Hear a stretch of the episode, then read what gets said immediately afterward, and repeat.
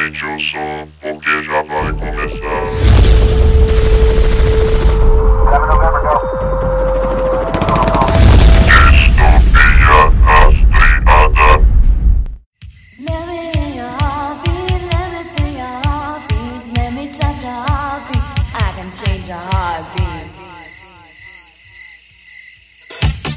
Ouvintes! Bem-vindos a mais um podcast do Distopia Rastreada. Aqui quem fala é Beethoven Sattler e eu ouvi um rumor que vocês vão gostar muito desse episódio. Fala galera, aqui quem fala é a Laile e vou te falar, o Diego de Antônio Bandeiros tava bonito, viu? Yeah, love you too. Oi, gente, eu sou a Vitória. Estamos em 2020 e realmente parece que o apocalipse tá acontecendo. É isso. É, tá. 2020 alguém para a Vânia de, ver- de novo, pelo amor de Deus.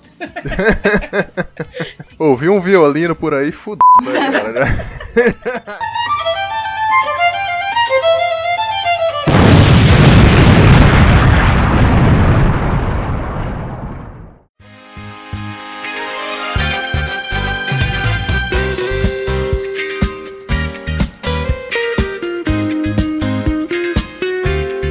Bem-vindos a mais uma leitura de recados e e-mails. Aqui quem fala é Beethoven Sattler e hoje está aqui comigo. It's me, Laile.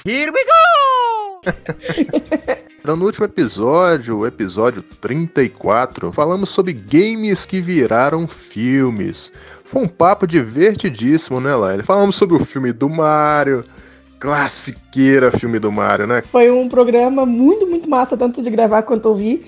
Principalmente assistir essas maravilhas desses filmes para gravar esse podcast, porque olha, só clássico. Hoje a gente está aqui para poder dar dois recadinhos muito importantes. Um que agora o Distopia Rastreada está no apoia.se, que é um site de financiamento coletivo, que aí finalmente vocês vão poder dar uma força pra gente. Nós dividimos lá em três categorias. Até a categoria entusiasta, que é é de dois reais, que pô, é menos que um cafezinho, né, cara? Vai ajudar a gente pra caramba, parece pouco, mas vai ajudar a gente muito. E o retorno disso vai ser que você vai ganhar um agradecimento nominal durante o programa. A segunda categoria é a de fã, que ela é a 5 reais, que além do agradecimento nominal, você vai ter uma participação num grupo exclusivo do Distopia Rastreada, onde você vai ter acesso antecipado a pautas, vai poder bater um papo com a gente, vai ser bem bacana. E tem a última categoria que é a do super fã, que é de 10 reais que além de todos os itens anteriores, você terá uma participação exclusiva no episódio do Distopia Rastreado, olha só. O tema será a escolha da equipe, que vai conversar com você, ver um tema que você quer, um tema bacana, mas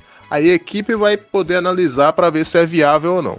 Então é só acessar apoia.se barra distopia rastreada. Vai ajudar a gente aí na compra de equipamentos novos, deixando distopia melhor, né, cara, Pra você aí manter esse sonho ativo, né? Porque nosso objetivo é crescer mais e mais aí. Então a gente tá esperando seu apoio, hein? É isso aí, galera. Então já fica como um agradecimento antes para vocês por estarem ouvindo o podcast, por estarem compartilhando e agora estar apoiando Distopia. E outro recadinho não menos importante, cara, é que agora no mês de outubro vai ser o mês do terror do Distopia Rastreada. Onde preparamos quatro episódios fantásticos. Cada episódio é um filme de terror diferente, bem fora da casinha. Pegamos assim uns filmes que normalmente não estão no mainstream, né? Prepare-se aí, que o mês de outubro vai ser quente, hein, cara? Quatro episódios, hein? Animal o mês de Halloween. Vocês não têm noção, como ele já falou, nada mainstream, nada foi feito até agora parecido aqui nesse do Distopia. Então, assim, brabíssimo. Esperem, coloquem o, o relógio para despertar. Falar, outubro entrou, vamos entrar no Distopia para ver o que, que vem. Porque, olha, vale a pena, tá legal pra caramba. Então fiquem agora com o episódio 35 sobre The Umbrella Academy. Bom programa para vocês. E até a próxima. Valeu!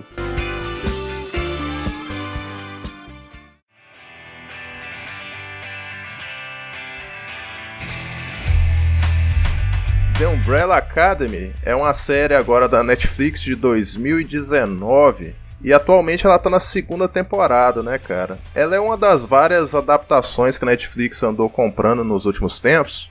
E essa em específica ela é de um quadrinho, da história em quadrinho lançada em 2007, que ela é escrita pelo Gerard Way Que é o, pra quem não conhece, é aquele vocalista daquela banda chamada My Chemical Romance.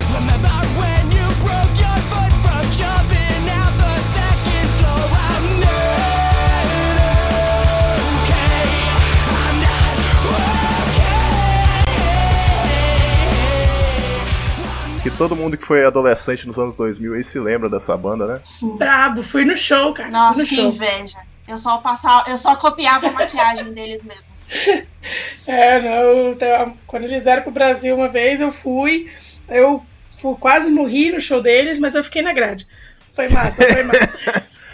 E- e- então nessa época você era tipo a emo dark ou a emo colorido? Eu nunca fui o, o emo colorido. Essa parte eu nunca então fui. você é raiz, pô, você é raiz. é escrito por ele, né, elaborado por ele e desenhada pelo brasileiro Gabriel Bar, que pouca gente sabe aí que o cara é brasileiro, ele...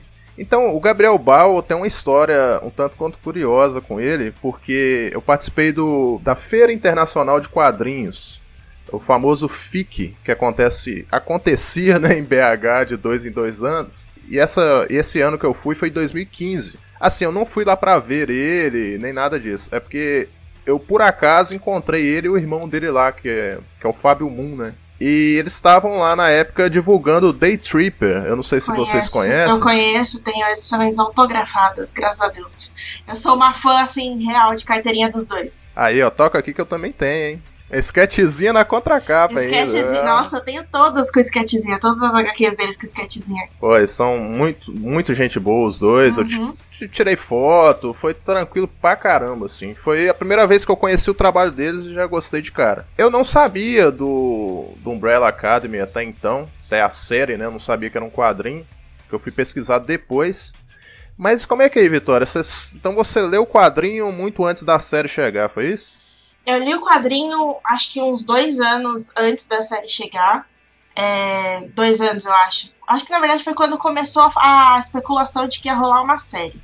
É, eu já conhecia a série, porque como boa adolescente emo gótica das trevas, eu era muito fã do My Chemical Romance. My Chemical Romance é sem dúvida a minha banda favorita. Então eu já tinha conhecimento que ele tinha feito alguma coisa, mas eu nunca me interessei. E aí quando começou a especulação de que ia rolar a série, é, eu tava num mundo mais, tipo, eu sempre fui uma pessoa ligada à arte, a desenho. Eu tava num lance de descobrir HQ, eu falei, ah, por que não, né? Vamos dar uma chance. E amor à primeira vista. Mas é raizona, então. Caraca. Raizona. Então, cara, o The, The Umbrella Academy, ele. Ele lembra muito. é, eles falam. Falam isso aí em vários sites e tal. E eu, como já li, eu já tenho algum background de quadrinhos também. A primeira impressão que eu tive, eu falei, um X-Men. Só que, tipo assim, não.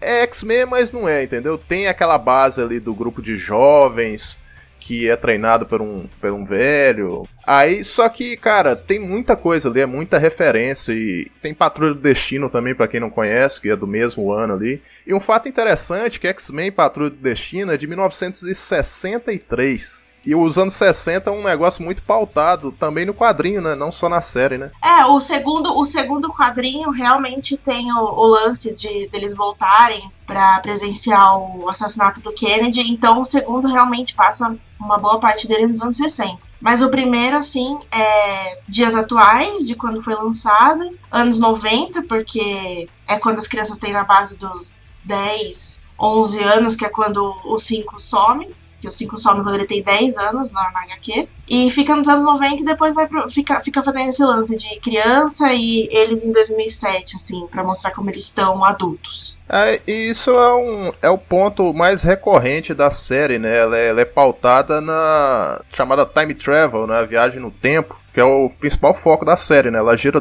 toda em torno disso.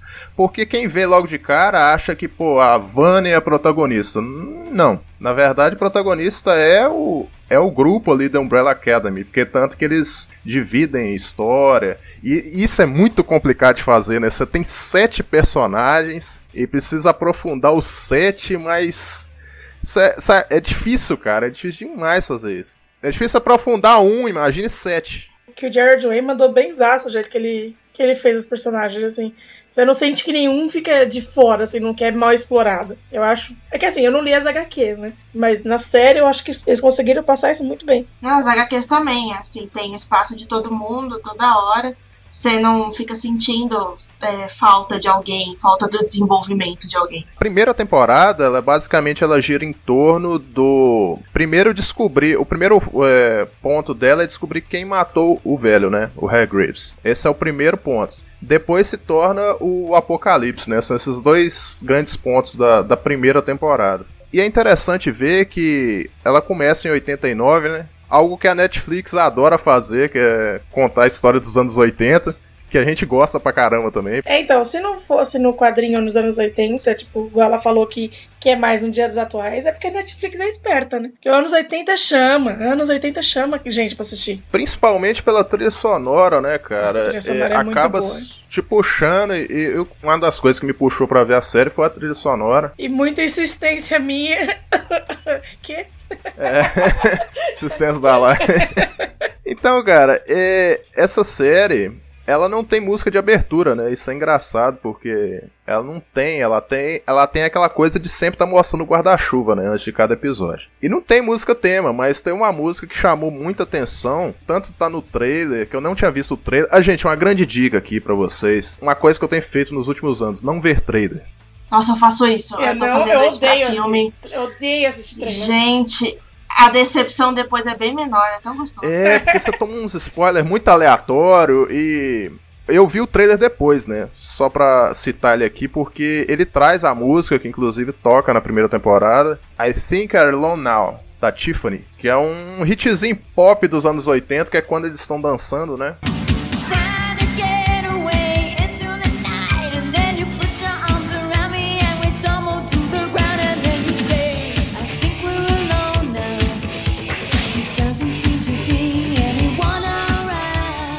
Cara, essa música é um chiclete gigante, cara. Agarra na cabeça da gente na hora. e isso, a Netflix é craque, né? Pegar um, a classiqueira dos anos 80 e resgatar que os velhos adoram e os mais novos ficam conhecendo, né? O melhor por dois mundos. How will the Umbrella Academy ever become an effective crime deterrent if we can't even leave the house on time for mission? Come along, children, come along! Então, cara, a gente tem aí é, sete personagens, né? Que nascem de, de uma forma que na série até então não explicou exatamente o que que é, mas foi meio que instantaneamente, né? Pô, imagina a mulher do nada lá, pô, a barriga começa a inchar, nasceu, velho. Do é nada, louco, assim. cara. A gravidez Só- mais só rápida que eu já vi na pensar- É, vida. então, só de pensar na situação é, é perturbador de. de- Pensa- eu fico pensando na série, né? Na série colocaram o, carinha dá um beijo, a menina dá um beijo no, no rosto do cara, do nada pula na piscina e tipo, nasce uma criança. O cara falou, nossa! maluco, O cara falou, "É assim?" poderoso." Eu sou potente mesmo, hein? É, então, ele nunca vai chegar perto de ninguém. Nossa, ganhou trauma, criança. É, então. E não explica, né? Tá interessante não explicar, porque gera esse- essa curiosidade de, pô, mas espera aí. Um em cada canto do mundo, o velho foi resgatar. Resgatar não, né? Comprar cada um deles e forma aquela academia, né? É, lembra muito o lance do, do Charles Xavier quando ele montou a, a instituição dele, né? Para jovens superdotados, que é um nome muito bizarro quando traduz. É, ele ele achou essas crianças assim meio que meio não, né, com o poder dele de telepatia. Já o Umbrella Academy, dá pra ver que o Hagrid ele tem uma certa ligação que não é explicada, né? Parece que ele é uma espécie de filantropo, mas fica essa incógnita, né? Ele pra mim ainda é uma incógnita, sabe? Eu, eu terminei de ver a segunda e tal, mas enfim. Aí você tem esses sete. Os sete são de cada canto do mundo. E cada um ele nem dá nome, né? Ele numera, ah, céu 1, céu 2 e tal. E aí o interessante é que cada um tem três nomes, né, cara? A numeração dada pelo velho, o nome dado pela, pela robomãe lá, que eu não lembro o nome dela, e a alcunha de super-herói, né? Por exemplo, o número 1 um ele chama número 1 um, é Luther e Space Boy, não é isso? Exatamente. Engraçado, cara, o 5 ele tem algum nome a não ser 5 nos quadrinhos, porque na série é só 5. O 5 ele não tem nome porque ele viaja no tempo antes da Grace dar o nome para as crianças. Então, ela batiza, ela que dá o nome, assim, normal, digamos assim, né? Ele viaja no tempo antes, aí quando ele volta pra avisar do apocalipse, ela meio que tenta dar um. Uma humanizada, né? É, tenta dar uma humanizada na relação deles dois, mas como ele já tá muito mais calejado, ele não quer muito saber disso. Aí ele nega pra ela o nome que ela tá pensando em dar. Ela não chega a falar nada, mas ele já se põe na frente e fala que ele não quer nome nenhum. É, pra quem já passou o que passou, acho que ó, na hora de voltar e falar nome, o que, que é o nome, né? Cara passou 60 anos sendo chamado de 5, na cabeça dele era 5 sendo chamado, não, né? Porque ele passou um bom tempo sozinho. Mas a cabeça dele é sempre foi 5, então agora não quer mais. É, cara, e, e, a- e o pessoal olha assim e fala, pô, parece com X-Men, mas o Charles Xavier não era tão escroto. Bom, amiguinho, é porque você nunca leu os X-Men lá dos anos 60. Eu tive. Teve um encadernado que saiu há uns anos atrás aí que tem essas primeiras histórias. Porque o Xavier hoje em dia a gente vê como é aquele senhorzinho careca, gente boa. Mas lá no início, quando ele foi criado, ele não era bem assim, né, cara? Ele era um. Ele era um cara mais linha dura, digamos assim. Então, eu vejo muita semelhança. O pessoal co- comenta muito que The Umbrella Academy é um grupo de super-heróis dis- disfuncionais. Eu não vejo bem assim, cara. Eu acho até um, um termo meio estranho, porque pra mim seriam heróis mais humanizados. Eu acho que eu usaria essa expressão, porque eles, o que eles mais têm é de humanos, cara. Por mais dos superpoderes, todos eles têm ali têm seus problemas e você vai acompanhando um pouco disso, né? Porque disfuncionais parece que eles são tipo assim, sei lá, né? Parece que é um- parece mais uma crítica do que uma, uma classificação. Mas enfim, é, cada um tem sua personalidade ali, né, cara? É bem interessante. Você vai descobrindo o poder de cada um com, com o tempo. E uma pergunta que eu tenho que fazer aqui: o Klaus é um personagem extremamente carismático na série, ele rouba a cena. Touching. All that stuff about family and dad and time. Nos quadrinhos, como é que ele é? Ele é assim, ele é, ele é mais engraçadão ou isso é uma, uma pega mais da série? É, tipo, ele é um alívio cômico em qualquer lugar, tanto na série quanto nos quadrinhos. Só que eu acho que a série exagerou, principalmente na segunda temporada, no alívio cômico dele. Ele é perfeito, ele é maravilhoso, ele, tipo, mano, é, é ele pra você rir, pra você se sentir legal vendo a série. Nos quadrinhos, ele tá muito. Eu sinto ele muito mais é, preocupado com os poderes dele, preocupado com o que ele pode fazer, o que vai acontecer por ele ter uma ligação tão, tão simples com o mundo dos mortos, assim, tipo, ele chega a ter um certo medo de quanta gente pode vir falar com ele, o quão fina é a parede que ele tem com o mundo dos mortos. É porque ele ele dá a impressão que ele não. A maioria deles ali, né? Dá a impressão que eles não controlam bem o poder deles, né? E o Klaus é um deles. O Klaus aí não sabe exatamente. Ele até tem a condição dele ali de ser um viciado e tal, porque ele tenta fugir desse poder dele. Ele Exato. tenta o tempo todo bloquear isso e uma hora ele tem que encarar, né? Porque não tem jeito. É interessante, ele tem, tem um pessoal que fez até uma brincadeira, né? Falando que The Umbrella Academy é tipo uma mistura de X-Men com caso de família. Porque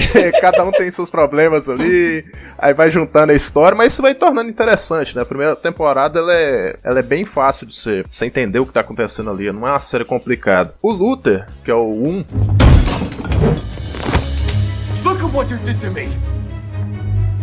Look at it. Que eu achei um personagem interessante pra caramba. Ele começa na lua lá e você fica meio assim, tipo, quem é esse cara, né? Eu até comentei com a Laila, a primeira vez que eu vi a cena que mostra o braço dele peludão, eu falei, putz, lobisomem, cara. Lua, lobisomem, nada, né? Não tem nada a ver com lobisomem. Cair na armadilha é legal ali. É, na hora, ver, na hora né? que você comentou, eu falei, hum, então tá bom, continua assistindo aí. O negócio dele é uma parada muito estranha, né? Ele tava numa missão, quase morreu e do nada ele virou meio macaco. Ficou uma parada, tipo. Sabe, se ele vira- virasse meio lagarto, tipo regeneração, entenderia, mas meio macaco, eu fiquei meio. É que o pai deles, ele, ele mostra na segunda temporada que ele tá fazendo esses estudos, né, com chimpanzés, tanto que é onde ele cria o pogo. E aí acho que ele, sei lá, tinha uma facilidade. É, ele, ele, mexer ele já com deve esse- conhecer a esse anatomia tipo de e animal. tudo mais, né, então. É, mas. Tirando que deve Macaco, ser sabe? que, que- Hum. que teoricamente se É assemelha semelhante, é. ao nosso Exatamente. biotipo. Então, eu- ele já tem conhecimento e... O ponto estranho foi a regeneração, entendeu? Eu achei. Tipo assim, a força, beleza, ele tem uma força de um gorila, pá, isso eu não entendi.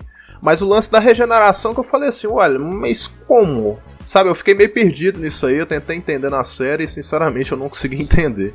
Nos quadrinhos ele é tipo, ele tá num corpo de um gorila mesmo, né? Pelas imagens que eu vi. Sim, É tá a no- cabeça dele que tá num corpo direto. é, exatamente, acho que foi tipo. O Hargreaves usa- pra salvar ele só. Tipo, deixa a cabeça, porque acho que foi a única coisa que ficou intacta. Também a gente tá. É porque na série dá a impressão que ele, tipo, misturou, sabe? Parece que o corpo dele misturou com o DNA de macaco e virou aquilo ali. É, ele, ele, não perde a estrutura humana, entendeu? Senão Ele não perde a estrutura humana. Ele, ele tipo, é, é literalmente pra salvar o, o- a mente do, do Luther. Aí ocasionou que a cabeça também veio.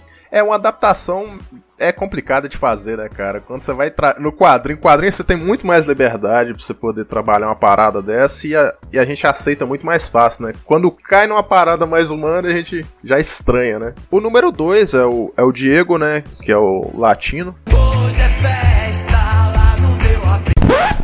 Why are you putting this shit in your body? Check this out. My body is a temple.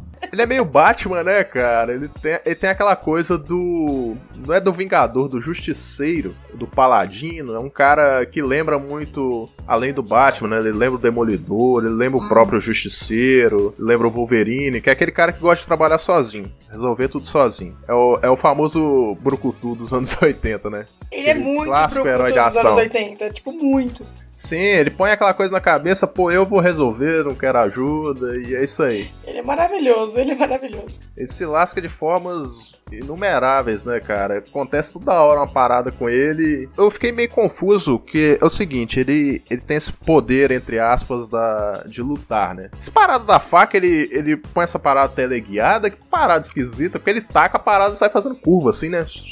Eu acho que ele tem meio que um controle, né? Eu não sei nem se é magnetismo. Eu acho que não chamaria. Eu acho eu não chamaria de magnetismo. Eu falaria, tipo assim, controle de objetos perigosos. É porque tem uma cena bem peculiar na segunda temporada, lá pro final, que vê um monte de tiro pra cima dele e segura todas as balas assim. Eu falei, what? Pera aí, cara, você não tinha esse poder não, velho? O que que é isso? É, não, ele faz isso, ele faz isso com, com os objetos dele, né? Ele ali, ele só super usou o poder. Na série eu pensei que ele ia usar, tipo, só os, pelos objetos dele mesmo. É, porque ele, ele toma uma, uma saraivada de tiro pra cima dele. Eu falei, oh, cara, isso Mas aí eu não sabia que você mostrou que fazia, ele é não. Perez, né, véi? É. Perez. Porque todo mundo ali, como eu disse, eles não sabem exatamente até onde vai o poder deles, né, cara? Eles ficam naquela linha tênue ali de meio que tá que aprendendo ainda o que tá fazendo. O número 3 é quem mesmo? É a. É a rumor. I heard a rumor that you walked away. Arrumou interessantíssimo, né, cara? Que ela, ela manda a letra ali e a galera acredita, né? É, é tipo, é interessante porque ela teve que desenvolver aquela parada da luta, que é o standard, né, cara? Todo mundo tem que aprender a lutar. Porque se ela perdeu a voz, já era, né? Ela me lembra muito, sabe quem é.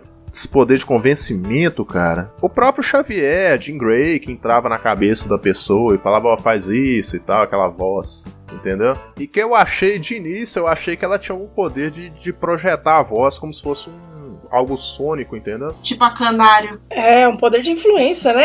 É Topíssimo o poder dela. E ela consegue manipular a realidade também, a partir do poder. Ah, é. Na hora. No primeiro episódio, no- na- nas primeiras cenas que o, o 5 vai para os anos 80 e vê que tá rolando apocalipse lá. Que ela fala que a cabeça dos, dos caras que estão atirando nela, é, ela escutou um rumor que a cabeça deles ia explodir. E começa a explodir. É, ela começa a dobrar a realidade de acordo com as vontades dela. Tanto que na HQ, no, no final da primeira HQ, tem um curtazinho assim de cinco páginas que eles lançaram antes de lançar a HQ. Que começa com ela morta, com o Klaus falando, é, mas é você, você tá morta. Aí você pensa que você tá falando com. que ele tá falando com um fantasma da rumor. Depois você vai saber que ela tava mentindo pro pai dela. é, que ela tava ficando com um cara e ela tava mentindo pro pai dela falando que ela tava indo na biblioteca. E ela falou isso tantas vezes, com um poder tão forte de convencimento pro pai dela e pros irmãos, que ela criou uma rumor que ia pra biblioteca. Então a rumor Uou. que tava ficando com o atirador de faca morre e uma segunda rumor nasce do, do, do que ela tava falando. E uma segunda rumor nasce e vai realmente pra biblioteca. Caramba. Caraca. É. Porque eu achei que ela só mandava a letra mesmo, agora eu percebi. É, eu né? achei que o poder dela era só em seres vivos, assim, tipo, massa. Não, ela literalmente dobra a realidade. Ela é, eu acho assim, um dos poderes mais fodas da série. Não, ela é maravilhosa. É porque na, na série eu tive a impressão que era, que era só a fala, mas não, né, cara? Pô, você falar com o cara a cabeça dele vai explodir, ele não tem como ele fazer a cabeça dele explodir, assim, se não for com um tiro, alguma coisa, não. Mas explode mesmo, é bizarro. O 4 é quem mesmo, gente? É o Klaus. É o O Klaus. Klaus, aí, chegamos no Klaus. My name's Klaus and I'm an alcohol. Sorry, that's the wrong meeting. O Klaus, ele, ele é aquele negócio de conversar com os mortos, mas não é bem isso, né, cara? O poder dele vai desenvolvendo de uma maneira. Vai escalando de uma maneira que você fica, caramba, cara.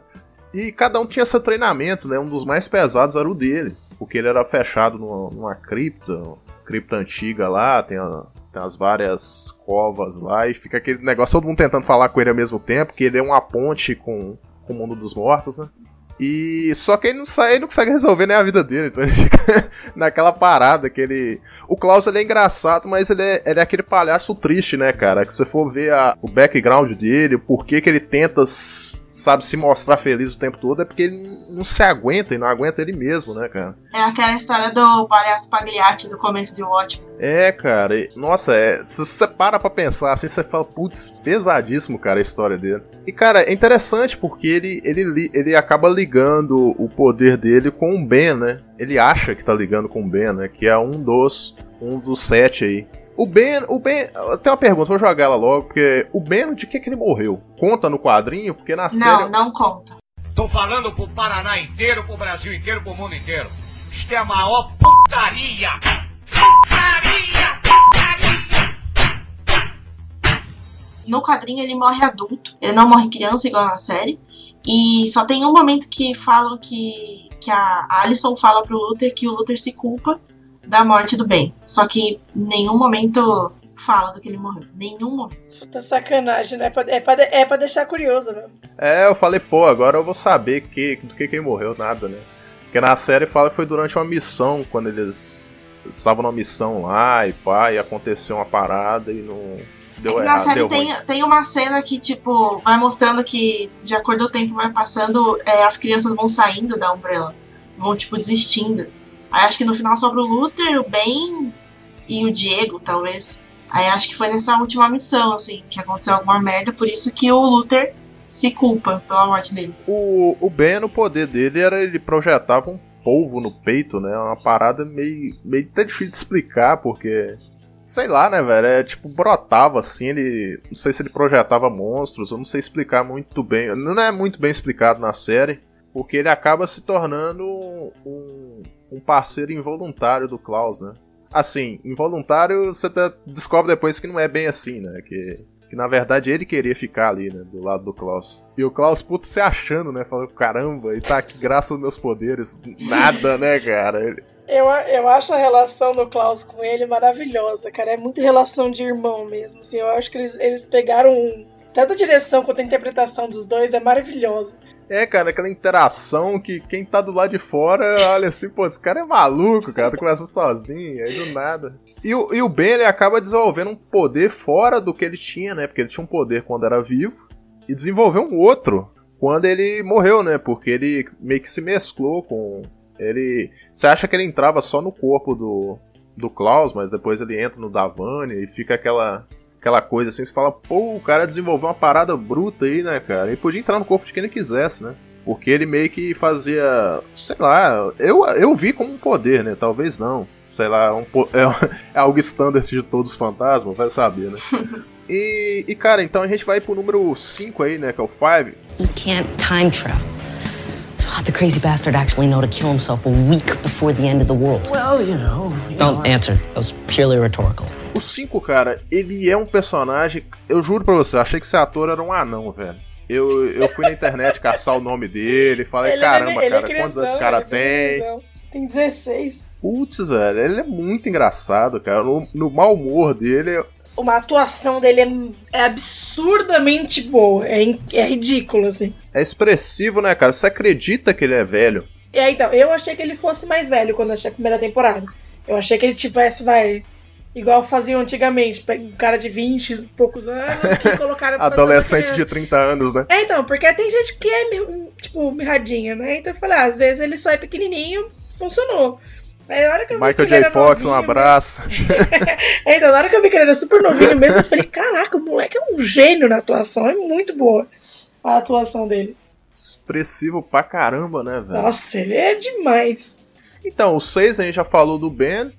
You want to make it up to me? No, Come you on, cannot please, possess me. just no. for a few minutes. Why? What's so damn important? Jill, I, I want to talk to her. O 7, a Vânia. A Vânia, é, eu não li o quadrinho, mas deu pra perceber que ela tem um destaque gigantesco na história, porque ela tá na capa, né, velho? First chair. First, and that is. It's What is that? It's like the quarterback of the violin. Pelo menos na edição brasileira, ela tá estampada na capa gigantesca. É, no, ela é, no final das contas, a causadora do apocalipse, no, tanto na série quanto no quadrinho. Só que no quadrinho leva por um, por um outro lado, assim. Ela fica um, um pouco mais psicopata do que ela fica na série. Caraca. Nossa, nas. Caramba. É. Na série eu achei que ela já tava, tipo.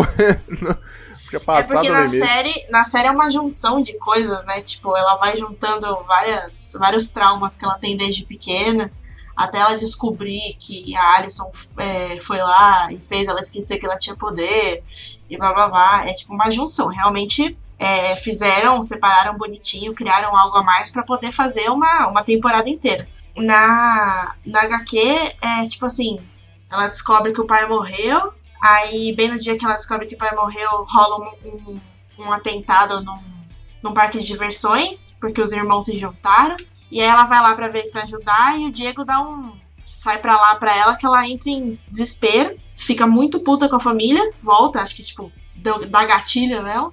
E aí ela é convidada pro, por uma orquestra, que nada mais é do que um culto, pra poder terminar com o mundo. Aí ela aceita. Aí eles fazem aprimoramentos nela pra deixar o poder dela fluir mais, porque eles acham o diário do Hargreaves. E aí ela tá, tipo assim, literalmente psicopata, olho vidrado, querendo morte de todo mundo. Ela mata o, o líder da, da orquestra pra ela poder virar o líder. E só quer, assim, destruição, destruição mesmo.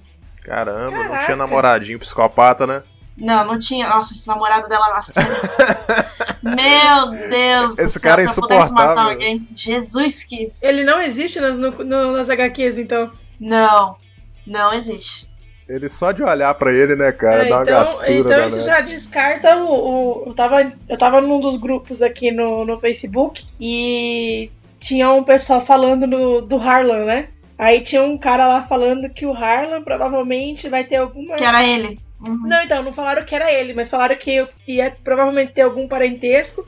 Por isso que ele tem toda essa fixação com superpoderes e acaba fazendo o que fez com a Vânia.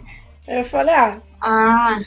ok. Pode ser que eles ok. montem isso na série. É, então. É muito provável, porque assim, a família que a Vânia começa a fazer parte na segunda temporada também não existe. A Vânia, assim, na, na segunda HQ, ela é literalmente um vegetal. Ela não lembra de ninguém. Porque ela leva um tiro dos cinco na cabeça pra ela poder parar de loucura. Puta merda. E assim, ele dá um, ele dá um tiro milimetricamente perfeito pra ela não morrer, mas pra todos os, os músculos do corpo dela pararem de responder. Cacilda. Pra ela não poder tocar mais e não poder continuar destruindo o que ela tava destruindo. Então, na, na segunda HQ, ela, tipo, ela é um vegetal, literalmente só olhando o que tá acontecendo. Cara, o 5 dá um tiro nela, eu não duvido de nada, cara. Não me surpreenda. o 5 daria um tiro em qualquer um ali, velho. Então, esse cara, o Leonard, ele. ele é o tipo, típico fanboy, né, cara? Ele era fãzão do, dos caras, dos quadrinhos, queria ser. Ele, Ele, é o síndrome, cara. Ele é o síndrome dos, dos incríveis. Sim, nossa, sim. É aquele lance. Você já se imaginou se você começasse a conviver com seu maior ídolo? Aí você pira de vez. A intenção dele era literalmente, primeiro, terminar a coleção dele de action figures do, do Umbrella Academy, que ele não tinha do velho, né? Caramba, primeira- não sei mais onde comprar, vou ter que roubar da casa mesmo. É, foi a primeira parada que ele conseguiu, assim, falou, "Ô", aí, ó, co- completou a coleção. A outra foi se vingar de cada um deles, né? Ô, cara, a parte que a Vânia ataca a, a, Rumo, a Rumor lá, que ela corta ela, ele chega, ele nem disfarça, cara, um sorrisão de orelha a orelha. Ó, você matou ela, que beleza, hein? Não, Caramba. Esse sorriso dele, quando eu assisti, eu falei, filha da puta, como assim? Nem pra disfarçar, né, cara? Nossa, mano, que ódio desse cara. Olha, ele saber que ele não existe na, na, na HQ, eu aplaudo a Netflix, velho, porque eles conseguiram fazer um cara detestável. Eu geralmente tenho algum carinho pelo vilão. Tipo, sempre tem aquele, ah, ah, ele não dá, eu não consigo. Eu, Não, desde o começo, Eu mano, só- desde o começo da, tava dando assim, dá ruim, vai dar ruim esse moleque. É, então, ruim, ele não ruim. enganou nem, nem um segundo. Você fala, "Hum, não confio em você, seu filho da puta, cara, sai daqui. Ah, aí a gente vai pra segunda temporada com a Vânia no super casal fofo dela, e você fica com o pé atrás falando assim, pelo amor de Deus, não faz isso de novo, Vânia. É. Vânia dedo podre, pelo amor de Deus. Pelo amor de Deus, é, então. Embora que eu gosto muito do relacionamento dela na segunda temporada. The children can never know. puxar um personagem aqui que é da casa, que é o Pogo. Inicialmente, quando eu vi o Pogo, eu falei, hum, macaco falante, cara, isso não vai dar certo. Eu tava começando a ver a série, né? Eu até mandei pra lá. Eu falei, putz, também, eu macaco. falei, não fala mal do Pogo. Cara, macaco falante, isso aí não vai dar certo. E durante o, que eu fui vendo, eu gostei do personagem. Falei, pô, encaixou, já comecei a acostumar com ele, né? Porque já era um estranhamento inacreditável. Quem tá vendo, pô, personagem humano do nada um macaco falante. Falei, ih, rapaz. Mas, mas funcionou, ele funciona na história, você entende o porquê dele tá ali. Sem contar que ele é muito bem feito, né? Nossa, é Impressionante. é. Tanto que ganharam prêmio, a série ganhou prêmio de, de coisa visual por causa do Pogo. Ele é a caixinha de segredos da família, né, cara? Todos os segredos da família tá na, tá na mão dele ali, cara. Ele, ele tem que segurar aquilo ali e ele acaba sendo responsabilizado por todos os problemas da casa depois. que Cada um vai culpando ele por uma coisa. Ah, você não me contou isso, ah, não sei o que. E você fica, pô, cara, não, gente, enxerga direito aí, o cara tem nada a ver com o negócio. Ele é só. Ele só trabalha aqui, entendeu? É a mesma coisa que você querer culpar um, um funcionário por causa de uma empresa que, sei lá, te prestou um serviço ruim ou te deu um. É, é exatamente É, isso, cara. é, é ele é, aí um funcionário. Ele é meio que o. que o, o tiozão deles lá, né? Que ele dá conselho também. Ele é a figura paterna no final de tudo, né? É o que o Hargreaves nunca foi. É, exatamente. O Hagrid, ele é, o Hagrid, ele é mais um. Eu vejo ele mais como um treinador, né, cara? Ele, ele tava ali pra ensinar uma coisa e ponto. Ele não queria uma relação próxima. Apesar que você vê algum, algumas coisinhas ali, tipo, um, ele gostava da galera, mas ele não queria demonstrar, entendeu? Ele tinha um, certo apreço por cada um ali. Ele tinha uma certa preocupação. Só que é umas coisas bem soltas, assim, que só você reparando mesmo, você vê, pô, ele. No fundo ele importava, sabe? Por mais das ações dele e tal, no fundo ele importava. É, então, a primeira temporada desemboca nesse negócio do fim do mundo, né? Que virou uma maluquice, porque ninguém sabe exatamente como vai ser o fim do mundo, e é só revelado no final. E tem o lance da lua, né? Aí você pensa, porra, mas se o Luther tava lá na lua, será que tinha alguma coisa a ver? Será que ele tava vigiando a lua, ou por causa da Vânia? Porque o Hargreaves, ele era muito metódico, né? Tudo ele fazia por um porquê, e tudo ele já meio que sabia que aquilo ali ia acontecer. Eu, não, eu sinceramente, eu não fiquei perdido em nenhuma timeline, só que tem certos pontos que eu, que eu fiquei meio na dúvida, assim, fala, putz, será que esse velho provocou esse apocalipse? Propositalmente, ou ele sabia que a Vânia ia fazer isso? Porque ele mandar, tipo, luta pra lua, meio aleatório, né? Você fica assim, é. Só no final que você fala, pô, será que ele tava lá pra, por algum motivo específico? Ou simplesmente ele queria se ver longe do cara? Tem certas coisas que se ligam, né? Então, o Hargreaves, ele, ele na segunda temporada, você você fica na dúvida. Tem uma coisa muito importante aqui. Quando eles vão pra segunda temporada, que é os anos 60, s- o Hargreaves é apresentado mais novo, né? E ele comprou uma empresa que se chama empresa de guarda-chuva, né, cara? Tanto que ele usa o nome da, da Umbrella Academy por causa disso. Ele. Você percebe que ele é um agente secreto, né, cara? Você vê no decorrer que ele é um agente secreto naquele período ali. Só que me, me surgiu um negócio na cabeça. Será que o Hargreaves, aquele Hargreaves dos anos 60, é realmente o Hargreaves da linha do tempo que é apresentado no início? Ou ele é um tipo um outro Hargreaves? Você entendeu? Puta merda, você bagunçou mais o rolê. Você entendeu? Porque isso me surgiu porque tá aquele um puto spoiler agora, mas você tá ouvindo é porque com certeza você viu a série, né? Você não é doido? É revela que ele é um ET, né, cara? Lá pro final eu falei, Ih, caramba, vixe, zoou o negócio. Só que aí me veio esse negócio na cabeça. Pera aí, talvez esse Hargreaves não é o Hargreaves do daquela linha do tempo. Por quê? Porque quando eles voltam, o Hargreaves do do Sparrow Academy, é outro Hargreaves completamente diferente. Entendeu? Porque cada vez que eles mexem na linha do tempo, eles modificam alguma coisa. E normalmente é pra pior, né, cara? normalmente zoa a parada de uma maneira. É, viagem no tempo é essa merda mesmo, né? É, pô, vocês. Efeito borboleta. Vocês lembram desse filme? Ele... Nossa, efeito borboleta é, é a definição de caguei na linha do tempo, vou fazer de novo. Opa, caguei de novo. Não, sempre que você assiste qualquer coisa relacionada à viagem no tempo, que tem coisa mexendo no tempo, você fala, "Meu, deu merda. Você falou, tem isso aí, Doctor Who, você assiste Doctor Who, você vê um monte de merda quando você fala, Sim, nossa, sabe, sim. A, a série parece que ela é simplesinha, né, cara? Mas se você for parar, você vai ver, uh, peraí, não tenho certeza, porque, né? Que cada hora tá, tá mudando uma parada ali. Tipo o assassinato. Ah, tem uns negócios interessantes na segunda, que eles misturam fatos históricos, né? Tem o assassinato do, do presidente americano, o Kennedy. Nessa época dos anos 60, a famosa corrida espacial, cara. Então tinha várias coisas desembocando aí. Corrida espacial, é, que era um reflexo da Guerra Fria, né? Que é entre Estados Unidos e União Soviética até então. Que, que eles tinham esse embate, né, cara? Até hoje tem, né, cara? É, tem muita gente que diz que a Guerra Fria ainda não acabou, né? Ela ainda tá aí. Diz- Dizem que sim. Eu tô parecendo aquele conspirólogo, né? Do, do cara lá da, da portinha. Tava eclodindo esse monte de coisa, né? Revolução do movimento negro lá, que tem também pelos seus direitos. E eu fiquei muito assustado de, porra, os anos 60 ainda tinha aquela parada de, tipo, whites only, sabe? Aquelas plaquinhas de. Segregação, com certeza. Opa. Não, na minha cabeça eu achei que era até mais antigo, tipo anos 50, mas não, nos anos 60 ainda tinha, cara. Acho que ainda mais pela cidade que eles vão, né? É, então. É, porque é, é o Texas, né? Dallas. É Dallas, é no Texas, pô. É no Texas. E, é- e a- até hoje, né, eles têm muito. Essa área do Texas, eles são muito da supremacia branca e tudo mais. Acho que só não colocam plaquinha porque já não é mais aceitável. É, isso. então.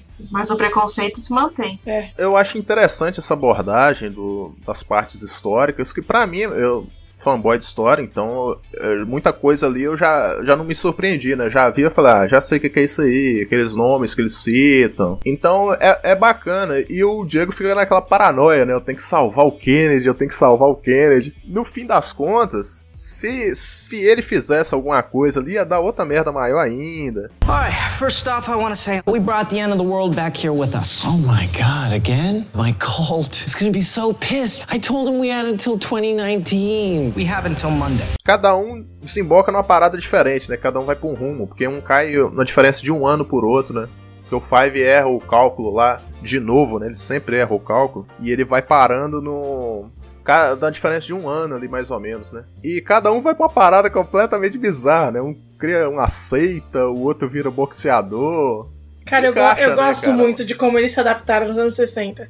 Cara, é demais, né, velho? As roupas, os carros, os cabelos, eu acho muito bom, cara. Eu, eu me senti muito, muito bem ali naquele ambiente dos anos 60, cara. o Luther, eu achei, eu achei muito fantástico ele virar, alguém conseguir olhar pra ele e falar assim: maluco, você vai trabalhar pra mim no, no box e ganhar uma graninha, filho. Porque, meu, o Luther ele, ele aguenta fácil umas porradas de alguém normalmente forte. E, e você vê, ele fica lá apanhando, apanhando, e na hora que o cara fala vai, ele só vai e derruba. Eu acho muito, muito bom, velho. Ele chega até a fazer uma paródia com o Rock Balboa, põe ele vestido lá igualzinho o Rock, correndo as crianças atrás. Vai É, falar, muito- ah, essa Rock, cena é muito bonitinha. Já te conheço, Rock. É. Então, o, o Luther, o Luther, o poder dele é basicamente super força, né? Eu não vi nada além disso até agora. Sim, é só super força. E ele é o herói standard, né, cara? O líder com super força, é isso aí. Uma coisa que eu racho o bico durante essa segunda temporada é o Diego tentando emplacar o, o Zero, né? O Clube Zero lá. Que ninguém gata aquele negócio, todo mundo fica olhando pra ele assim, como assim, cara? Zero? Nós somos o Zero agora. Nossa, é muito Ô, engraçado. O Diego, ele tá, ele tá muito engraçado nessa temporada. Ele tá pilhadão na, na, na segunda temporada, né, cara? Ele fica meio pinóia mesmo. Ele tá muito engraçado, tá maravilhoso. Pelo amor de Deus. O, o Diego, eu já gostava muito da primeira temporada, mas confesso que, assim, o amor aumentou quando ele ficou cabeludo. E aquela personagem que eles introduzem, como é que é o nome dela? A Laila. Laila, aí, ó, só xará, hein, cara. É, quase lá. quase lá, quase lá. Quase lá. ela, quando apareceu pela primeira vez na história, eu falei, ih, olha lá, ó. Vai, veio pra ficar aí, superpoderes talvez. E ela é um personagem interessante também, que ela, ela chega pra bagunçar a história completamente, né? Porque você descobre que ela também tem superpoderes depois, aí, eita, aí já. já... O, o final da segunda temporada, ele, ele, ele dá um. Ele dá uma misturada legal. Eles conseguiram fazer, porque pelo menos pra mim eu não achei clichê, né? Ela tá trabalhando com a. Esqueci o nome dela, com a loira lá. Eu, eu, eu já, tipo, fiquei meio assim quando ela apareceu, deram muita ênfase, eu falei, beleza, essa menina vai ter um poder também, porque desde a primeira temporada fala que tem 40 e sei lá quantas crianças que nasceram igual eles. Fala, beleza, provavelmente vai ter. Mas na hora que ela falou lá, tipo, tratando a menina como fosse a mãe, eu falei, nossa, que muito louco que eles fizeram aí. Nossa, gostei. Eu achei muito, muito legal. A história dela é muito boa. Eu não sei se eles chamam ela de gerente, tem, tem algum nome, cara, que eles deram pra ela. É, em inglês é handler. É tipo. é manipuladora? Cuidadora. É a pessoa, é a pessoa que. gerente, assim. É, na legenda acho que era gerente mesmo. E essa atriz, cara, putz, cara, essa atriz é muito boa também. Ela, ela é maravilhosa. Ela consegue do 8 a 80, né, cara? Ela consegue animar muita pessoa e destruir ela completamente em segundos, né, cara? Ela- as frases dela, cara, bicho, O Be- qualquer um, velho. O Beethoven, ele tinha a hora que ele parava no... ele pausava a série e me mandava as, as fotos da tela assim. Ele, mano, o que, que esses personagens estão falando? Cara, é demais, velho. A design dela não é possível. Aquilo só pode ter sido escrito a quatro mãos. The thing about fish, AJ, is there no match for a shark.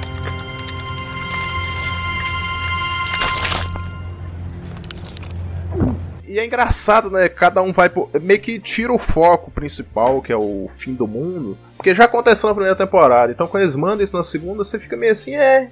Isso já aconteceu, né? E você não, não se preocupa muito com isso. Você vai vendo o, aquele desenrolar da história de cada um ali, pra onde que tá indo. Tipo, a do Klaus é- é- era a mais óbvia possível, né? Ele, ele cair no. virar líder de uma seita lá, uma parada maluca. Se ele tivesse habilidade musical, ele teria sido um músico famoso, né? Mas. É, então, ele usou o Ben pra, pra conseguir sair da. da que ele era, Ganhou uma graninha, né? É, então, ele sempre foi muito quebrado. Aí ele viu que, tipo, alguém foi, começou a seguir, ele falou: beleza, então, né? Vou usar isso a meu favor. Esperto, se eu tivesse ele nos anos 60, eu faria a mesma coisa. Nossa, é, é- tem uma cena que é, que é impagável, cara. Dele, dele chegando lá pro, pros seguidores dele falando, gente, eu sou uma farsa. Aí a galera, não, eu também sou uma farsa. Eu falei, ah, caramba, que merda. Aí, cara, Maravilhosa a cara é tão errado, cara. cena. Ele fala, puta que pariu, que povo idiota. É tão. É tão errado, cara, aquele negócio, meu Deus do céu. Aí tem hora que ele vira pro lado, ele vira pro bem assim e fala, é, eu tentei, né? a galera, bicho, que galera é aquela, né? Mas, mas era daquele jeito, cara. Existia dezenas de, de seitas nessa época aí e. Existe inclusive um documentário na Netflix, vai ficando a dica aí, chama Wide Wide Country. É um documentário muito bom, é original da Netflix aí, que, que conta uma história por dentro de uma seita dessa, só que é uma pegada mais mais pesada do que eu até imaginei que seria, mas fica a dica aí. Então, cara, é, os outros aí, basicamente, a Rumo, a Rumo ela, ela tem um golpe de sorte, né? Porque ela, ela entra dentro do lugar lá e o pessoal ajuda ela, porque ela tava fugindo de um pessoal que queria foi atacar ela, né? Porque ela tava vestida com a roupa que não era muito do lugar, e o pessoal já chamou atenção, né? É, na verdade é pelo fato dela ser negra, né? Tanto que ela já entra ali. juntou tudo. É, então. É porque ela tava, digamos, do lado errado da cidade, né? É, então. E o Porque pessoal já ia pra cima. Ela deu muito azar ali, né, cara? Nossa, muita logo zica. Ela teve que correr e não tava podendo falar. Quem deu, quem deu muita zica também, mas eu gosto muito na segunda temporada é o. É o puta, fugiu o nome dele agora. Mas o carinha que tá espionando o beco lá. Ah, o conspirólogo. Cara, eu gosto muito dele. Muito injusto o final dele, achei horrível. Eu achei péssimo, de eu fiquei muito personagem. chateada. Ele, ele tem na HQ ou não? Não, não tem. Não tem também? Não tem. Caraca. ele foi um ponto de ligação ali, né? Porque ele ajudou o- os caras a se juntarem, né? Pelo fato de ele ter registrado, ele, ele era tipo o Google da época, né? Ele tinha tudo ali, todas as informações. Cara, e, bitolaço, e seguiu, né, né, cara? É, esses personagens. Esses personagens secundários são fantásticos, cara. Ele, o Herbie, que é da. Que é da parada lá do. Como é que eles chamam aquilo, gente? É, da organização lá, do pessoal que viaja no tempo, tem um nome. Fugiu agora. O Herbie é um dos funcionários, cara. Aquele baixinho, Ah, baixinho. de óculos. Uhum. Cara, aquele cara é muito carismático, velho. Ele é Para, é, demais. muito bom, Nossa, cara. vontade de dar um abraço nele. É, ele toda hora parece que ele tá querendo dar um pulinho, né? Pra poder ficar meio na altura da pessoa. É engraçado demais, cara. É um tique que ele tem. Então, a gente meio que deu uma pulada aí na, na Chacha e no Her, eh, Hazel. Hazel. Hazel. O Hazel. Hazel. A Chacha e o Hazel.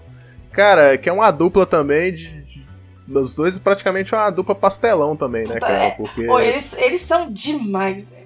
Eu- Uma vez eu entrei no. Eu não digo que foi uma discussão, porque eu tava rachando o bico, né? Eu e o pessoal do grupo tava rachando o bico. Mas alguém foi lá e postou que não suportava nem ela nem ele. Eu falei, quê? Ah, como assim? Como assim? Eles são extremamente carismáticos, eles, ela é extremamente merece. Você fala, e outra, quem não gosta do Hazel? Ele é outro que dá vontade de um abraço e nunca mais soltar. Cara, é- essa organização, como é que ela funciona nos quadrinhos? Ela tem algum nome específico? Como é que ela é? Não, é o mesmo nome. Se eu não me engano, é o mesmo nome. Ela aparece bem menos do que ela aparece na série. Ela, na verdade, aparece, dá uma aparecidinha na, na primeira temporada, na primeira HQ, pra poder pegar os cinco de volta, porque o cinco deserta, igual ele deserta na série. É, e aí ela meio que vira um- uma parte grande da segunda HQ, porque eles tentam pegar o 5 de novo, que ele foi apostar numa corrida de cachorro. E aí ele tá saindo, eles pegam ele no estacionamento. E ele mata todo mundo, muita gente mesmo, todo mundo da, da organização. E aí eles ativam Hazel e a Chacha pra irem atrás dele. Mas eles, é, mas eles não têm uma parte grande também. O que, é o que é uma pena. Tipo, desenvolveram eles tão bem no, na, na série.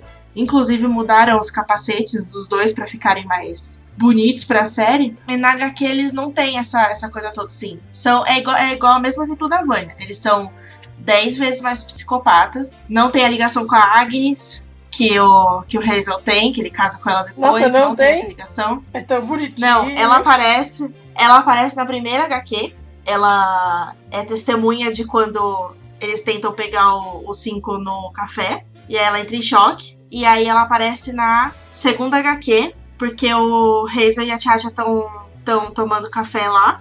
E aí eles provam a torta de maçã. E eles falam assim: Nossa, é, o que, que tem aqui dentro? O que, que será que tem aqui dentro? Tipo, eles acham muito foda a torta de maçã.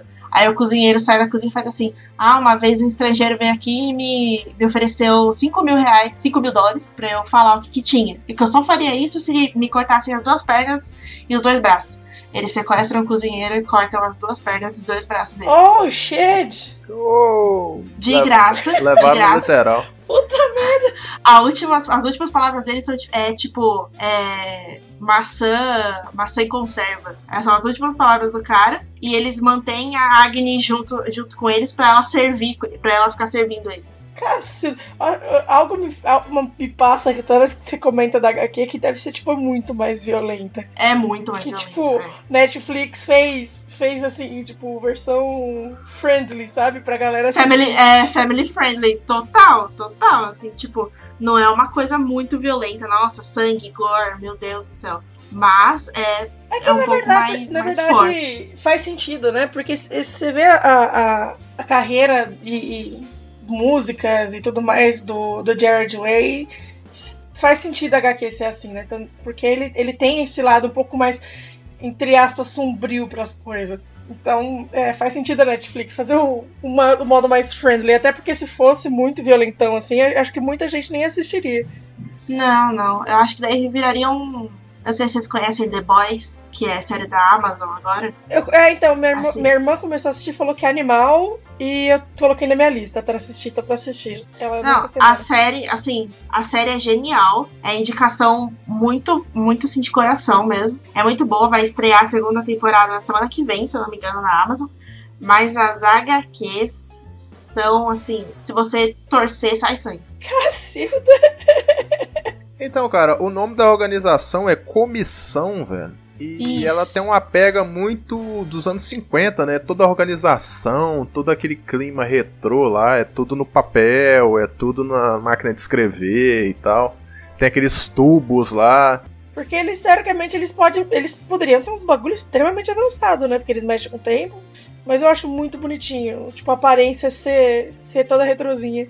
Parece uma repartição pública. assim. É, então, Exato. muito bonitinho. Eles mandando aqueles recados em tubos, né, cara? Aquilo é muito genial, velho. Aquilo diz que. Aquilo, se eu não me engano, eu não cheguei a pesquisar, mas se eu não me engano, isso existiu mesmo, esse sistema aí de você mandar a parada por um tubo.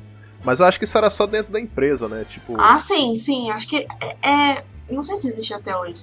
Mas mandar num tubo e aparecer na sua lareira. É, é então, aparece. Não, mas, mas esse, esse sistema de comunicação, eu acho que ele existiu mesmo. eu não- Ele existiu, existiu. Comunicação por tubo, né? Ele lembra muito aquela parada de que tem nas casas americanas, que é você colocar a roupa num No compartimento, isso, e ali a roupa ir lá descer e ir lá na lavanderia. É, Então, dizem, dizem que esse isso. sistema de comunicação de por tubo foi muito usado pela polícia, né? Nos Estados Unidos.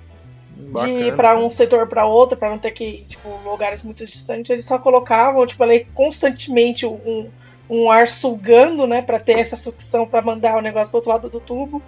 E, e vai. Tanto que dizem que ter, tipo, ter muitas tinha muitas ocorrências de como a sucção era muito forte, tipo, e colocar alguma coisa e a mão acabar puxando e ter que desligar todo o sistema porque a mão ficava presa. Que delícia. É, então. Beleza, hein? Não era muito seguro. E, cara, a, a comissão, ela é uma incógnita também, né? Ninguém sabe quem a criou. É, a gente tem um, a gente tem algumas partes ali que mostram como ela funciona, né? Que ela tinha uma comissão, acho que de 12 lá, que eram os principais, né? Que tomavam conta. E é interessante, né? Esse sistema deles se reuniam é, de tempos em tempos, só que era numa data, num ano diferente, num local diferente, então era praticamente impossível saber onde eles estavam, né? Isso eu achei uma sacada muito maneira. Que leva uma cena engraçadíssima, né? Que o Five vai lá, ele tem a missão de matar todos eles lá. Cara, é muito engraçado, porque ele vai na máquina de chocolate lá, ele acha que vai. Essas máquinas são clássicas, cara, dá problema. Você enfia a moeda e não desce nada, cara. É igual, é igual aquelas maquininhas de, de ursinho, você lembra? Que você ia pegar o ursinho, a, agarra e assim, só alisava o boneco e voltava. Uma Então é vez igual, que eu cara. trabalhava, tinha essa- essas máquinas, né? Igual tem em muitos lugares.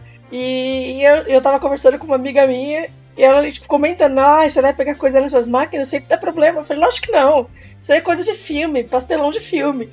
Aí eu fui pegar o salgadinho, ele virou assim, ó, ele ficou encostado na- no vidro e não caiu. Mano, a gente começou a rir. Eu falei: Puta que pariu, é verdade, que ódio. Isso acontece muito, cara. Eu fiquei com muita raiva. É classiqueira. aquele, aquele personagem que é um peixe dentro de, um, de uma redoma de vidro, aquele existe no quadrinho, ele é um. Ele, na verdade, da no série. quadrinho, ele, é o, ele faz o papel da Handler. Na, é, a Handler no quadrinho não existe. E é ele que é o que é que, quem vai atrás dos cinco, no final das contas, quem cuida das coisas, quem conversa com os cinco. Ele é um personagem incrivelmente bem criado, assim, tipo, visualmente falando. É muito legal de ver. Não, ele é muito maneiro mesmo, cara. É muito legal, coisa de soltar as bolinhas pra ele fumar. É, nossa, é muito engraçado. É muito legal. Uma É sacada muito, muito. bom, É muito bom. Basicamente, é, ele. Você acha que é a mesma história da primeira, né? Que é o lance do fim do mundo. Mas acaba desembocando no, no lance de saber, primeiro, qual a participação do velho naquilo. E como eles iam voltar pra casa, né? Porque eles já não estavam muito preocupados em salvar o mundo mais, no fim das contas, né? Eles queriam voltar pro tempo deles. E tem muita coisa, né, cara, que desenrola aí. Se você for parar pra falar da história de cada um, acontece muita coisa, né? Desde a primeira temporada você percebe que a Vânia é a mais forte deles, né? Todo mundo concorda aqui, né? Porque ela ela não tem controle algum, pelo menos até a segunda temporada ela não demonstrou muito controle sobre aquilo. Sim, um controle parcial do que ela tava fazendo. Na segunda ela já tinha, porque como a mente dela tava zerada na segunda, ela conseguiu ter um foco melhor naquele poder dela, né? Porque na primeira ela. aquela história da sempre ser reprimida e tal. E quando estourou, tipo um adolescente, né? Que revolta e fala, ah, quero fazer mais nada. E, e dá aquele poderzão dela. Na segunda ela tá. Ela tá um pouco mais experiente, mas mesmo assim ela não controla muito. Aquela dimensão daquele. Que o poder dela a gente acha que é o violino, né? Tipo, é o violino que ajuda a ativar lá no início, né? Depois você percebe que não, são ondas sonoras que ela. Que ela capta e depois ela amplifica o poder dela dentro daquela onda, né? No quadrinho é a mesma coisa, né? Ela, ela faz isso, ela puxa tipo a onda, a força da onda e joga, ela tem mais algum poder além disso. No quadrinho, até onde eu me lembro, que ela faz no, prime na, no primeiro HQ, ela faz só pelo violino. Não deixam especificado que, que vem do violino, mas é só pelo violino, porque as únicas partes que ela mostra o poder é quando ela tá fazendo. quando ela tá rolando Apocalipse. O poder dela é, de- deu pra entender que era essa parada aí. Ah, o Ben, cara, é, é muito interessante o Ben nessa segunda temporada, que é o seguinte.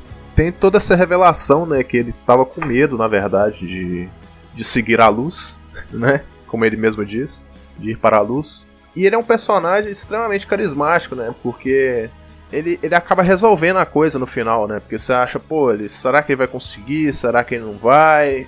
Aí ele ele acaba se materializando, né? Quando ele entra em contato com a, com a Vânia. O que é uma parada meio estranha, porque, tipo, se ele entrou na mente dela, como é que ele. Sabe, é difícil explicar o que, que aconteceu ali para ele realmente morrer pela segunda vez, né? Vocês conseguiram entender aquela cena? Eu acho que assim, é- é- ele, ele entrou, tipo, pra conseguir falar com a Vânia e, tipo, pra acalmar ela. Foi a única coisa. Ninguém tava conseguindo chegar perto dela ali. E ele, tipo, com toda aquela força, aquilo ali, eu acho que era física, tipo, fisicamente, entre aspas, era impossível pra ele conseguir voltar. Por causa que deveria ter toda uma força muito grande que ele deveria estar fazendo pra estar ali. E ele só aceitou. Eu acho meio que. É, eu acho meio que rolou um cansaço da parte dele, dele tipo, dele conseguir se conectar com ela e ir pro, pra, pro cenário mental que ela tava fazendo lá, que era todo mundo sentado na mesa e o, o pai dela é, assustando ela como ele sempre fazia. Acho que rolou meio que um, can, um cansaço, não sei como. E aí, tipo, meio que deu pra ele, assim, deu meu tempo aqui, meu tempo extra aqui, deu e eu vou embora agora. Eu, eu tive a impressão também que. que ele escolheu, sabe? Ir pra luz. Tipo, ele chegou naquele momento ali e falou: ah, cara, não tem muito mais que eu fazer aqui. Eu acho que meio que foi uma junção disso também, né, O cara? feeling, o feeling que eu tive nessa segunda temporada dele é que, tipo, ele tava ali, tava com o Klaus e tudo mais, mas ele tava cansado de ser só o Klaus vendo ele. ele que- tanto que ele tentou possuir, que ele queria, tipo, tá mais ativo. E na hora que ele conseguiu fazer alguma coisa que, tipo, salvou a galera, que ele conseguiu falar com mais alguém que não fosse o Klaus, tipo, pra ele eu acho que foi o suficiente. Falou, fiz minha parte aqui.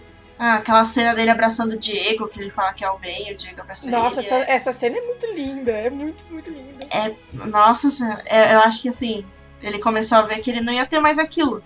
Então pra que ficar ali, né? Já, já teve um, um belo de um tempo com o Klaus. Então eu acho que já deu pra ele. Presença, tipo, ter esse, esse feeling de novo, de poder conversar igual ele com a menina que ele gostava, aí conversar um pouquinho com o Diego, salvar a Vânia, pra ele, tipo, não ia fazer sentido voltar a ser fantasma o tempo inteiro e só o Klaus ver. Então faz sentido ele querer ter ido Faz, embora. faz. Ele é um personagem bem construído. Cara, eu- o, o, então, o Ben ele é um fofo, eu não sei se vocês gostam de Harry Potter, mas ele é um personagem 100% lufo.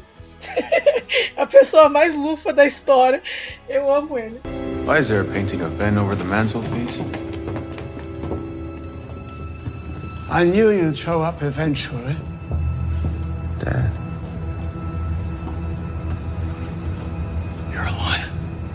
Why shouldn't I be?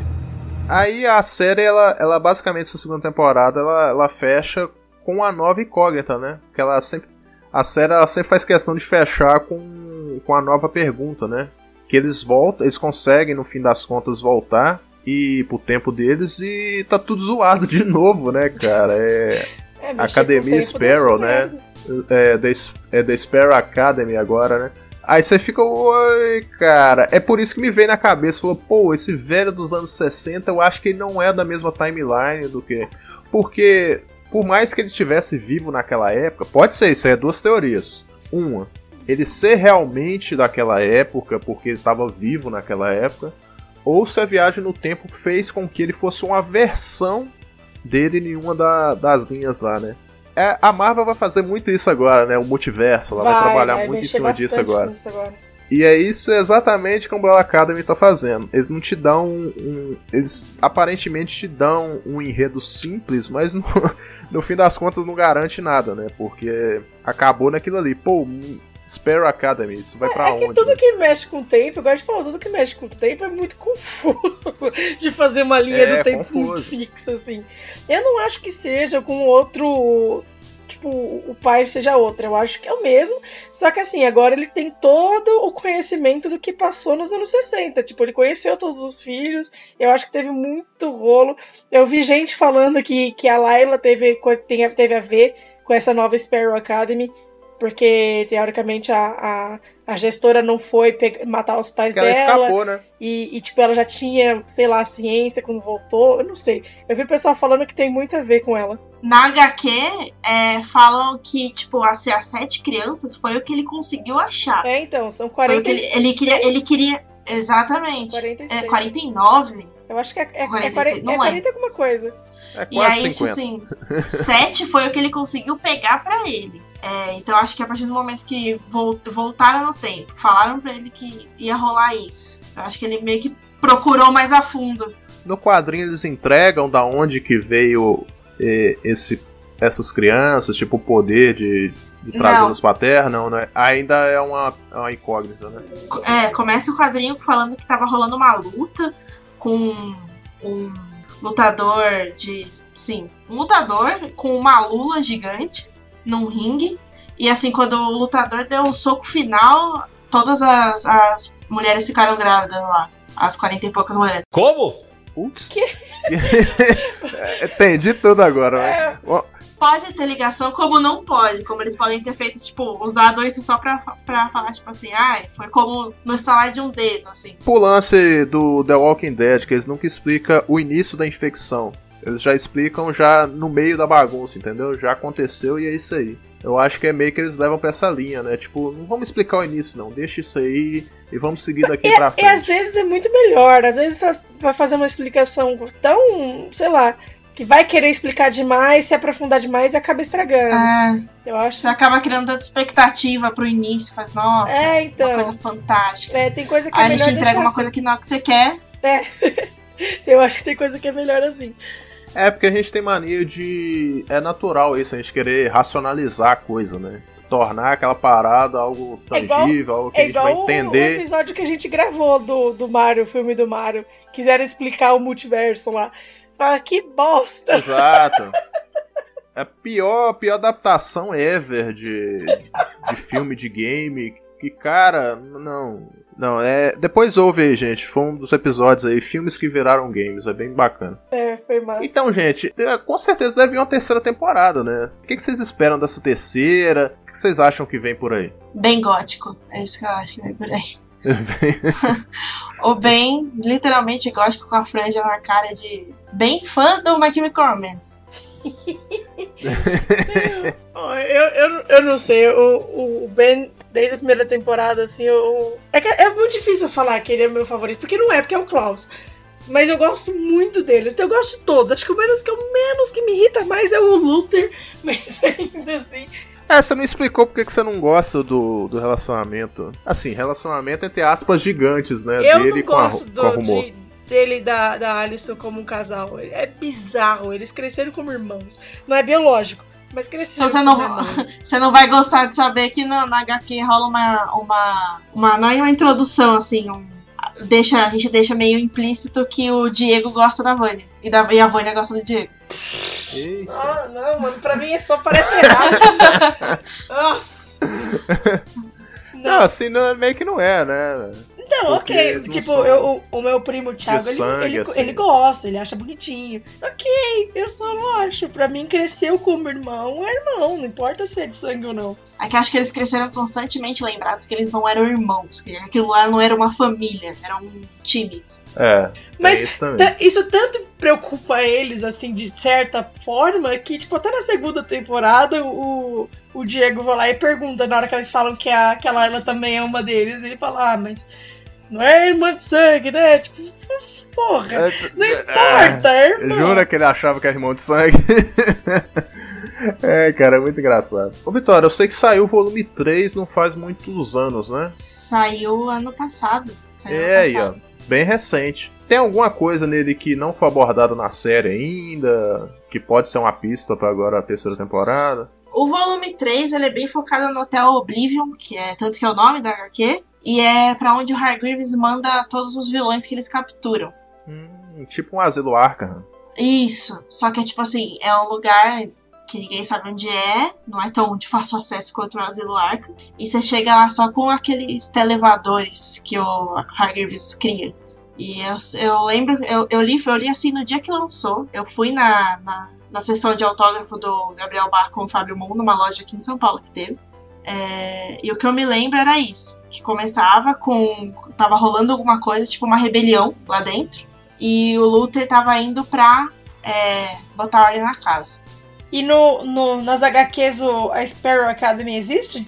Existe. Ah, existe. brabo. Porque, tipo, teve um vídeo que colocaram no grupo também que eu achei super legal. Que foi do, dos easter eggs dessa segunda temporada da Sparrow, né? Não sei se vocês Ah, sim, chegaram que tem a ó, todos os lugares que tem um, um pássaro. É, então. É, du- durante a que série Sparrow, quem não aparece, sabe, é pardal, aparecem né? 42 duas vezes as Sparrows, né? Caramba, mas aí é foda, né? É, é um easter egg assim que você tem que ser monstro pra pegar o rolê. Eu só vi porque colocaram o vídeo. É igual os easter eggs, eu não sei se vocês viram aquela série é, The Hunting of House Hill, do Netflix de terror. É, em inglês é The Hunting of House Hill, of Hill House, alguma coisa assim. Então vai ter segunda temporada agora. Que em praticamente todas as cenas tem um- uma assombração. E aí, tipo, depois que você vê, você. É, depois que você vê, você vai, tipo, pegando as assombrações assim no cantinho da sala, atrás de alguém. Ih, Uh, não, não que da prestar. hora, como é o nome? Vai, não vai prestar, não. The. Hunting of House Hill. Ela Nossa. é maravilhosa. Pesquisando já. Deixa eu só pegar. Peraí, é. Eu tô vendo aqui que acho que eu comentei desse vídeo do, dos Sparrows. No, no total da série conta 42 Sparrows da, na- de easter egg. O que faz sentido que você falou que são 49, né? São 49 crianças no total. Então ele não pegou os sete principais, porque quando eles chegam lá. Então. Ó. É, então. Aí agora a gente fica a dúvida, né? Será que o Sparrow Academy conseguiu todas as outras 42 crianças? Eu acho que a partir do momento que o Hargreaves soube que tinha isso, eu acho que ele foi atrás de todo mundo.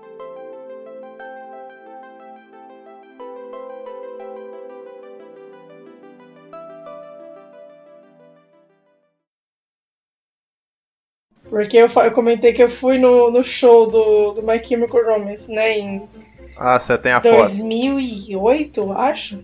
Né, eu tenho. É que a foto não, não sei onde tá, mas a foto tá por aí que saiu no Google, inclusive, eu no grade, assim. E, e tem um vídeo de 2008 que alguém filmou, tipo, é um minutinho de vídeo. E é muito engraçado porque o, o nome do, do cantor, né, do cara que escreve, é Jared Way. E tinha um cara na fila vendendo fotos, vendendo coisinhas de show, né? E meu primo insistiu em chamar, tipo, o cara falou, ah, como é o nome do cantor? E meu primo, ah, é Geraldo Caminho. Aí o cara ficava vendendo fotos do Geraldo Caminho. E... Foto do Geraldo Caminho, foto do. Foto do Billy Corgan, foto do Geraldo!